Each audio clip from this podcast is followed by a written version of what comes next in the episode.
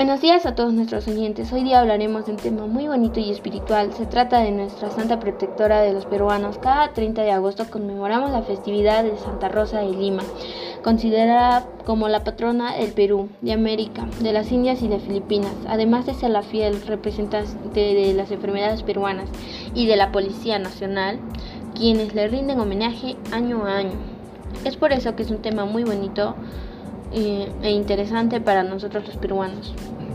Y por eso les queremos hablar sobre la sobre Santa Rosa de Lima, cómo llevó su vida espiritual. Isabel Flores de Oliva nació en Lima en 1586 y fue la primera mujer americana declarada santa por la Iglesia Católica. La bautizaron como Isabel, pero su madre, al ver que con el paso de los años su rostro se volvía sonrosado, la empezó a llamar con el nombre de Rosa. Su fama de, santidad era tal que es la primera santa que antes de ser canonizada fue proclamada de manera excepcional, patrona del Perú, del Nuevo Mundo y de las Filipinas. Fue canonizada por el Papa Clemente en 1671 y se convirtió en la primera santa de América. Santa Rosa fue laica y no religiosa una terciaria en la Orden de Santo Domingo, es decir, una mujer que se vestía con túnica blanca y negro. Llevaba una vida consagrada a Dios, pero su propia casa, ella buscó imitar a la, a la más famosa terciaria dominica, Santa Catalina de Siena.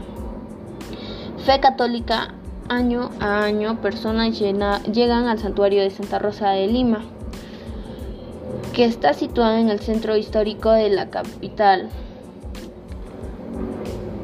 El, recinto está conformado por una iglesia y, un convenio de los cuales fueron construidos en, los, varios siglos atrás, junto a la casa donde vivió Isabel Flores de Oliva. La santa vivió e, e inició sus curaciones milagrosas en este santuario ubicado en la primera cuadra de Avenida Tacna, en el centro de Lima. Por sus milagros es patrona de la Policía Nacional de las Enfermedades. Caritas de Lima y de los mineros. La historia cuenta que antes de ser canonizada en 1671, Santa Rosa de Lima fue proclamada Santa del Perú en 1669 y Santa del Nuevo Mundo y de Filipinas en 1670.